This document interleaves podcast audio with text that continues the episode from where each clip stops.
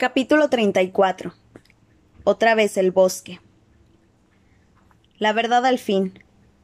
Tumbado boca abajo, con la cara sobre la polvorienta alfombra del despacho donde una vez creyó estar aprendiendo los secretos de la victoria, Harry comprendió que no iba a sobrevivir. Su misión era entregarse con serenidad a los acogedores brazos de la muerte.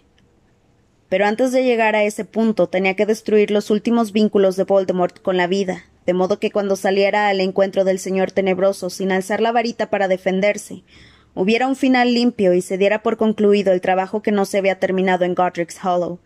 Ninguno de los dos viviría, ninguno de los dos sobreviviría. El corazón le latía con violencia. Pensó que precisamente el miedo a la muerte lo hacía bombear con mayor vigor para mantenerlo con vida, pero se pararía, y pronto. Sus latidos estaban contados. ¿Cuánto se emplearía para levantarse, salir del castillo por última vez y cruzar los jardines en dirección al bosque prohibido? Tendido en el suelo, con ese fúnebre tambor golpeando en su interior, sintió que lo invadía el pánico. ¿Dolería morir? Más de una vez había creído que llegaba su hora, aunque en el último momento se había salvado. Pero nunca se había detenido a pensar de verdad en el hecho en sí, porque sus ganas de vivir siempre habían superado su miedo a la muerte. Sin embargo, en ese momento ni siquiera se planteó escapar o burlar a Voldemort. Sabía que todo había terminado, y la única verdad que quedaba era el hecho en sí morir. Ojalá hubiera muerto aquella noche de verano en que salió del número cuatro de Private Drive por última vez, la noche en que lo salvó la noble varita de pluma de Fénix.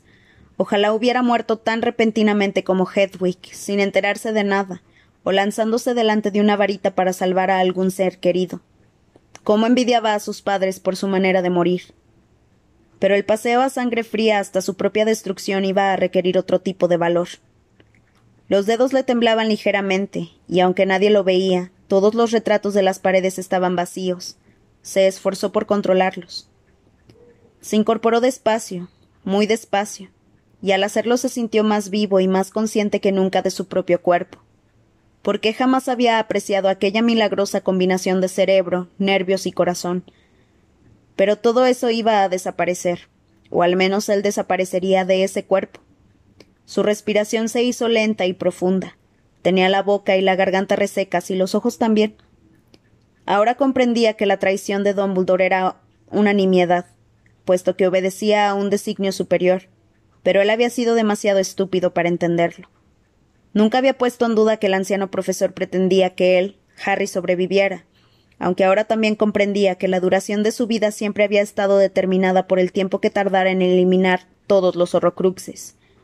Dumbledore le había encargado la tarea de destruirlos, y él, obediente, había ido eliminando los lazos que ataban a Voldemort y también a él mismo a la vida. Qué idea tan ingeniosa, tan elegante. En lugar de desperdiciar más vidas, le había encomendado esa peligrosa tarea a un chico que ya estaba condenado a morir, pero cuya muerte no representaría una desgracia, sino otro golpe contra Voldemort. Dumbledore sabía que Harry no se escabulliría y seguiría hasta el final, aunque eso significara también su propio final, porque por algo se había tomado la molestia de conocer su carácter, ¿no? Asimismo, el anciano profesor sabía, igual que Voldemort, que Harry no permitiría que nadie más muriera por su culpa una vez hubiese descubierto que estaba en su mano poner fin a aquella masacre. Las imágenes de Fred, Lupin y Tonks muertos en el gran comedor volvieron a su mente, y se le cortó la respiración un instante. La muerte era impaciente. Pero Dumbledore lo había sobreestimado. Harry había fracasado, pues la serpiente sobrevivía. Por tanto, Todavía quedaba un horrocrux que ataría a Voldemort a la vida incluso después de que Harry Potter hubiera caído. Aunque lo cierto era que su sucesor tendría las cosas más fáciles. Harry se preguntó quién sería. Ron y Hermione sabrían lo que había que hacer, por supuesto.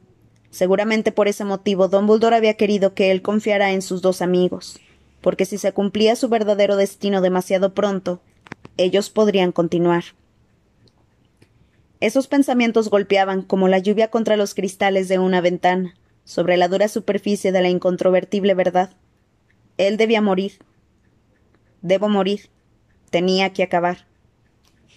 Sentía muy lejos a Ron y Hermione, como si estuvieran en un país remoto, y tenía la impresión de haberse separado de ellos hacía mucho tiempo.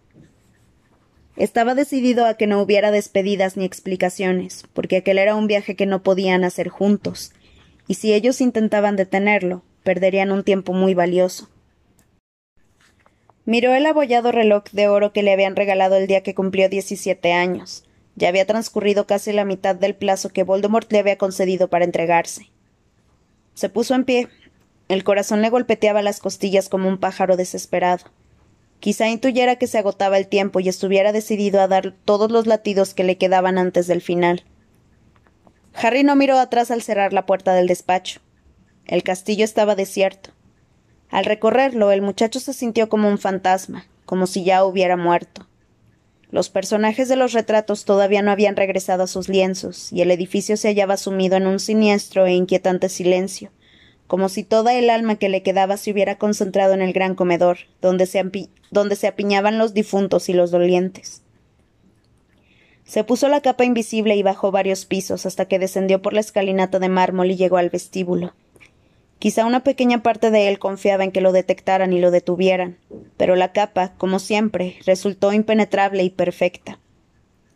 Llegó a las puertas del colegio sin contratiempos. En la entrada, Neville estuvo a punto de tropezar con él. Volvía de los jardines con otro compañero, los dos cargando con un cadáver. Harry lo miró y sintió otro golpe sordo en el estómago. Colin Creevy, pese a ser menor de edad, debía de haber vuelto al castillo a escondidas, igual que Malfoy Crabbe Goyle. Muerto, parecía minúsculo. ¿Sabes qué? Puedo con él yo solo, Neville, dijo Oliver Wood, y se echó a Colin al hombro para llevarlo al gran comedor.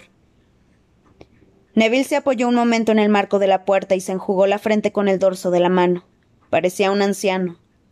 Luego bajó de nuevo los escalones de piedra y fue a recuperar más cadáveres. Harry echó un vistazo al gran comedor. La gente iba y venía por la estancia intentando consolarse mutuamente, reponiendo fuerzas o arrodillándose junto a los muertos. Pero Harry no vio a ninguno de sus seres queridos. No había ni rastro de Hermione, Ron, Ginny, los Weasley, o Luna. Se dijo que habría dado todo el tiempo que le quedaba a cambio de verlos por última vez. Pero en ese caso, ¿habría tenido fuerzas para alejarse de ellos? Era mejor así. Bajó los escalones. Eran casi las cuatro de la madrugada. Los oscuros jardines estaban sumidos en un silencio sepulcral. Parecía como si contuvieran la respiración, a la espera de comprobar si Harry sería capaz de cumplir su cometido. Se aproximó a Neville, que estaba inclinado sobre otro cadáver. Neville. Cielos, Harry, casi me das un infarto. Se quitó la capa. Acababa de ocurrírsele una idea surgida de su deseo de asegurarse por completo. ¿A dónde vas tú solo? preguntó Neville con recelo. Forma parte del plan. escucha, tengo que hacer una cosa. Necesito pedirte un favor.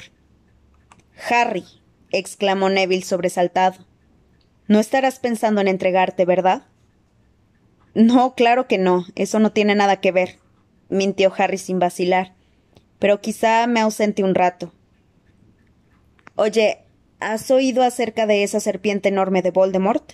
Él la llama Nagini. Sí, algo he oído. ¿Qué pasa con ella? Pues que hay que matarla. Ron y Hermione ya lo saben.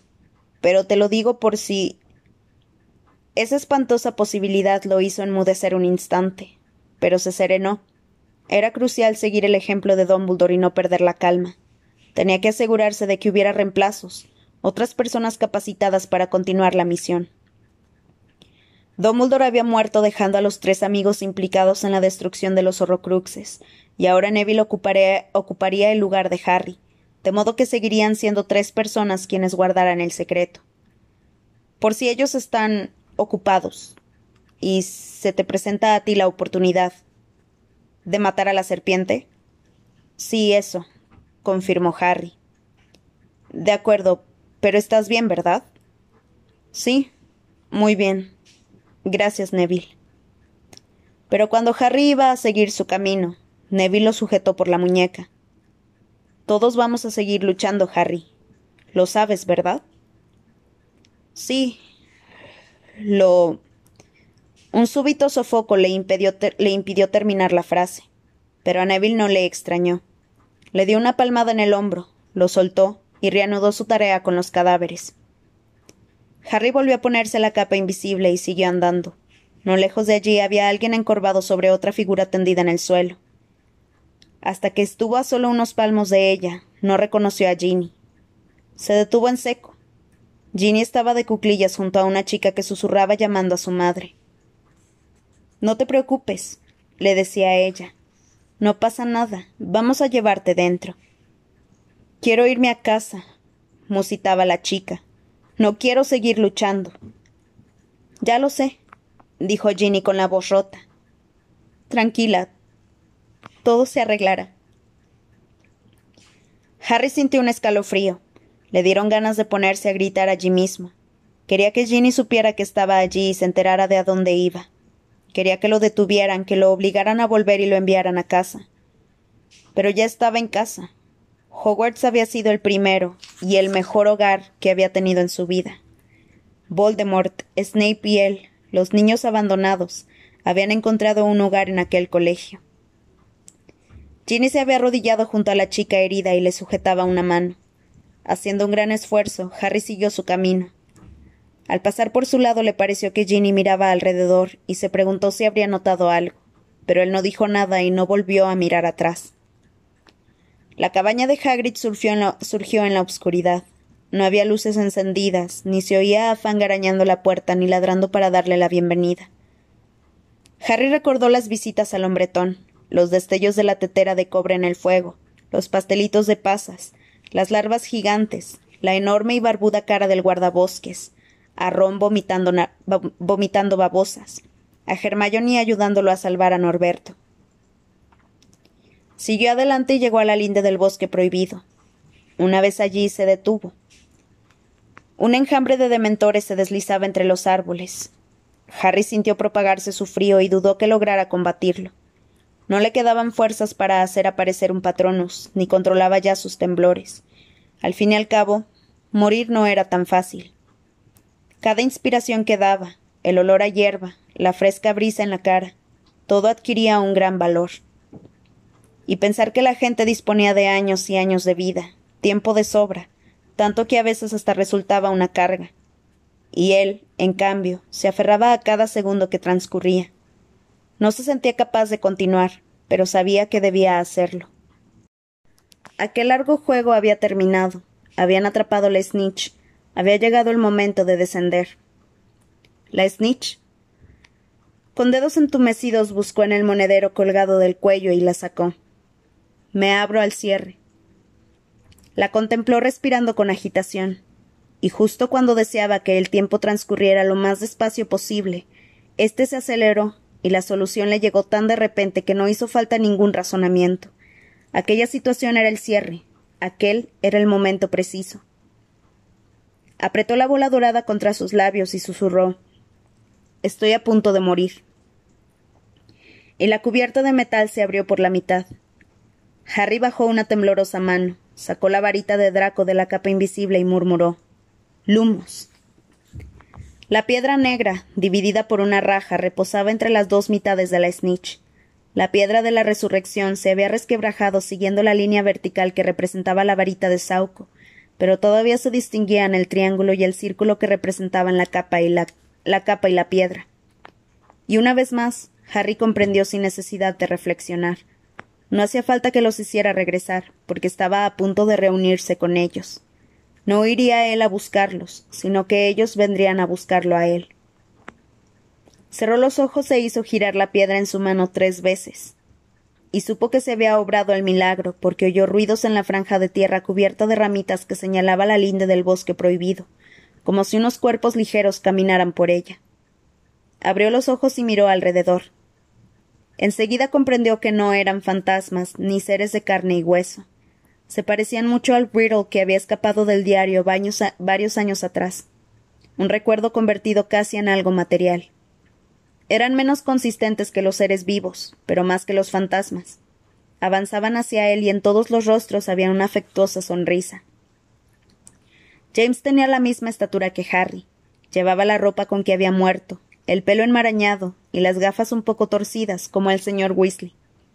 Sirius era alto y apuesto, y mucho más joven que cuando Harry lo había tratado en vida. Andaba garboso, con las manos en los bolsillos y esbozando una sonrisa burlona. Lupin también era más joven, de aspecto pulcro y cabello más poblado y menos canoso. Parecía alegrarse de volver a estar en aquel lugar tan familiar, el escenario de tantas correrías de adolescentes. La de Lily era la sonrisa más amplia. Se apartó el largo cabello de la cara al acercarse a Harry, y le escrutó ávidamente el rostro con aquellos ojos verdes tan parecidos a los de él, como si nunca fuera a cansarse de mirarlo. Ha sido muy valiente, le dijo. Harry se quedó sin habla. Se regalaba los ojos con ella, y pensó que le gustaría quedarse allí mirándola por toda la eternidad. No necesitaba nada más. Ya casi has llegado, le dijo James. Te, te encuentras muy cerca y nosotros estamos muy orgullosos de ti. ¿Duele? Esa pregunta tan infantil brotó de los labios del chico sin que él pudiera impedirlo. ¿Si duele morir? No, en absoluto, contestó Sirius. Es más rápido y más fácil que quedarse dormido. Y él se encargará de que sea rápido. Quiere acabar de una vez, añadió Lupin. No quería que ninguno de ustedes muriera por mí, dijo Harry sin proponérselo. Lo siento. Y se dirigió a Lupin como para pedirle perdón. Tu hijo acababa de nacer. Lo siento mucho, Remus. Yo también lo siento, replicó Lupin.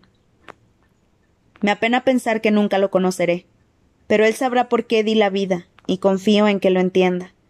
Yo intentaba construir un mundo donde él pudiera ser más feliz. Una fresca brisa que parecía emanar del corazón del bosque prohibido le apartó el pelo de la frente a Harry.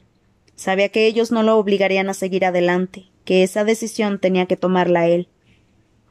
¿Se quedarán conmigo? Hasta el final, contestó James. ¿Y no los verá nadie? Somos parte de ti, repuso Sirius. Los demás no pueden vernos. Harry miró a su madre. Quédate a mi lado, le pidió. Y se puso en marcha. El frío de los dementores no, no, lo afectó, de manera que lo atravesó con sus acompañantes, que actuaron como patronos, y juntos desfilaron entre los viejos árboles de ramas enredadas y raíces nudosas y retorcidas que crecían muy juntos entre sí. Harry se ciñó la capa invisible y fue adentrándose más y más en el bosque, sin saber con exactitud dónde estaría Voldemort, pero convencido de que lo encontraría. A su lado, sin hacer apenas ruido, iban sus cuatro valedores. Su presencia le infundía coraje y el impulso para continuar caminando. Su cuerpo y su mente parecían desconectados, y sus extremidades funcionaban por sí mismas sin que él les diera instrucciones conscientemente. Tenía la impresión de que él era el pasajero, en vez del conductor de aquel cuerpo que se disponía a abandonar. Era una sensación extraña, pero los muertos que caminaban a su lado por el bosque prohibido le resultaban mucho más reales que los, vivos que se habían quedado en el castillo, de tal manera que ahora, mientras se dirigía dando traspiés hacia el final de su vida, hacia Voldemort, los fantasmas eran Ron, Hermione, Ginny y todos los demás. Entonces se oyó un golpe seco y un susurro. Otro ser vivo se había movido por allí cerca. Harry se detuvo bajo la capa, miró alrededor y aguzó el oído. Sus padres, Lupin y Sirius, se detuvieron también. Por aquí hay alguien, dijo una voz áspera. Tiene una capa invisible. ¿Crees que... Dos figuras salieron de detrás de un árbol cercano. Llevaban las varitas encendidas y Harry reconoció a Jaxley y Dolohoff que, que escudriñaban la obscuridad justo en el sitio donde estaban él y los demás. Era evidente que no veían nada. Estoy seguro de que he oído algo, comentó Jaxley. ¿Habrá sido un animal? Ese chiflado de Hagrid tenía un montón de bichos raros, afirmó Dolokhov echando un vistazo a sus espaldas. Se está agotando el tiempo, dijo Jaxley consultando su reloj. Potter ya ha consumido la hora que tenía. No vendrá. Pues el señor tenebroso estaba seguro de que sí. Esto no le va a gustar nada. Será mejor que volvamos, repuso Jaxley. A ver qué quiere hacer ahora. Los dos mortífagos volvieron a adentrarse en el bosque. Harry lo siguió porque sabía que lo guiarían exactamente hasta donde él quería ir.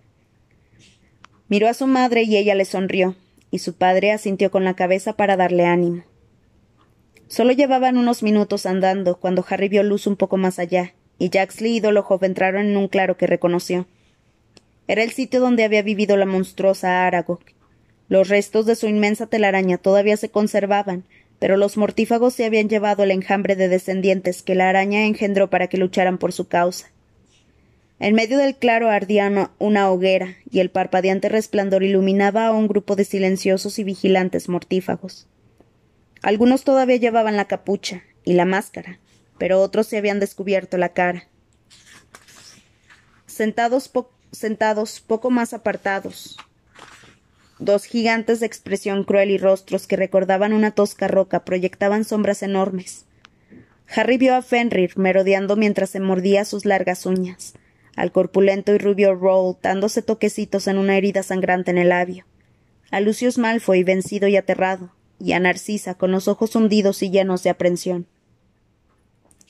Todas las miradas estaban clavadas en Voldemort, de pie en medio del claro, con la cabeza gacha y la varita de Sauco entre las entrelazadas y blanquecinas manos. Parecía estar meditando o contando en silencio, y Harry, que se había quedado quieto a cierta distancia de la escena, fantaseó absurdamente que esa figura era un niño al que le había tocado contar en el juego del escondite. Nagini se arremolinaba y se enroscaba dentro de su reluciente jaula encantada suspendida detrás de la cabeza de Voldemort como un monstruoso halo. Cuando Dolohov y Jaxley se incorporaron al corro de mortífagos, Voldemort levantó la cabeza. No hay rastro de él, mi señor, anunció Dolohov. El señor tenebroso no mudó la expresión, pero a la luz del fuego sus encarnados ojos parecían arder. Poco a poco deslizó la varita de Sauco entre sus largos dedos. Mi señor, era la voz de Bellatrix. Estaba sentada junto a Voldemort, despeinada y con rastros de sangre en la cara, pero por lo demás ilesa. Voldemort levantó la varita para ordenarle que se callara. Ella obedeció y se quedó mirándolo con gesto de adoración. Creí que vendría, dijo el señor tenebroso con su aguda y diáfana voz, sin apartar la vista de las danzantes llamas. Confiaba en que vendría. Nadie comentó nada. Todos parecían tan asustados como Harry, cuyo corazón latía como empeñado en escapar del cuerpo que el muchacho se disponía a desechar. Le sudaban las manos cuando se quitó la capa y se la guardó debajo de la túnica junto con la varita mágica. Quería evitar la tentación de luchar. Por lo visto me equivocaba, añadió Voldemort. No, no te equivocabas. Harry habló tan alto como pudo, con toda la potencia de que fue capaz porque no quería parecer asustado. La piedra de la resurrección resbaló de sus entumecidos dedos, y con el rabillo del ojo vio desaparecer a sus padres, Sirius y Lupin, mientras él avanzaba hacia el fuego. En ese instante sintió que no importaba a nadie más que Voldemort. Estaban ellos dos solos. Esa ilusión se desvaneció con la misma rapidez con que había surgido, porque los gigantes rugieron cuando todos los mortífagos se levantaron a la vez y se oyeron numerosos gritos, exclamaciones e incluso risas. Voldemort se quedó inmóvil, pero ya había localizado a Harry y clavó la vista en él, mientras el muchacho avanzaba hacia el centro del claro. Solo lo separaba la hoguera. Entonces una voz gritó Harry. No. El chico se giró. Hagrid estaba atado a un grueso árbol. Su enorme cuerpo agitó las ramas al rebullirse desesperado. No. No, Harry, ¿qué estás haciendo? Cállate. ordenó Roll, y con una sacudida de la varita lo hizo enmudecer. Bellatrix, que se había puesto en pie de un brinco, miró con avidez a Voldemort y a Harry, mientras el pecho le subía y le bajaba al compás de su agitada respiración.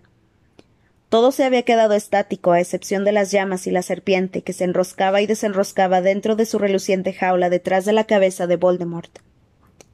Harry sintió su varita contra el pecho, pero no hizo ademán de sacarla.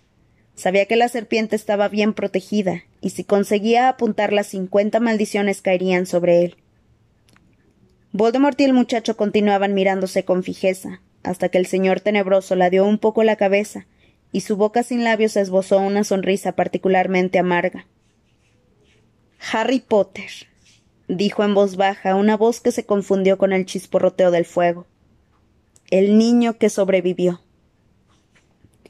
Los mortífagos no se, no se movían expectantes. Todo estaba en suspenso, a la espera. Hagrid forcejeaba, Bellatrix jadeaba, y Harry, sin saber por qué, pensó en Ginny, en su luminosa mirada, en el roce de sus labios. Voldemort había alzado la varita. Todavía tenía la cabeza ladeada, como un niño curioso preguntándose qué sucedería si seguía adelante. Harry lo miraba a los ojos. Quería que ocurriera ya, deprisa, mientras todavía pudiera tenerse en pie antes de perder el control, antes de revelar su miedo.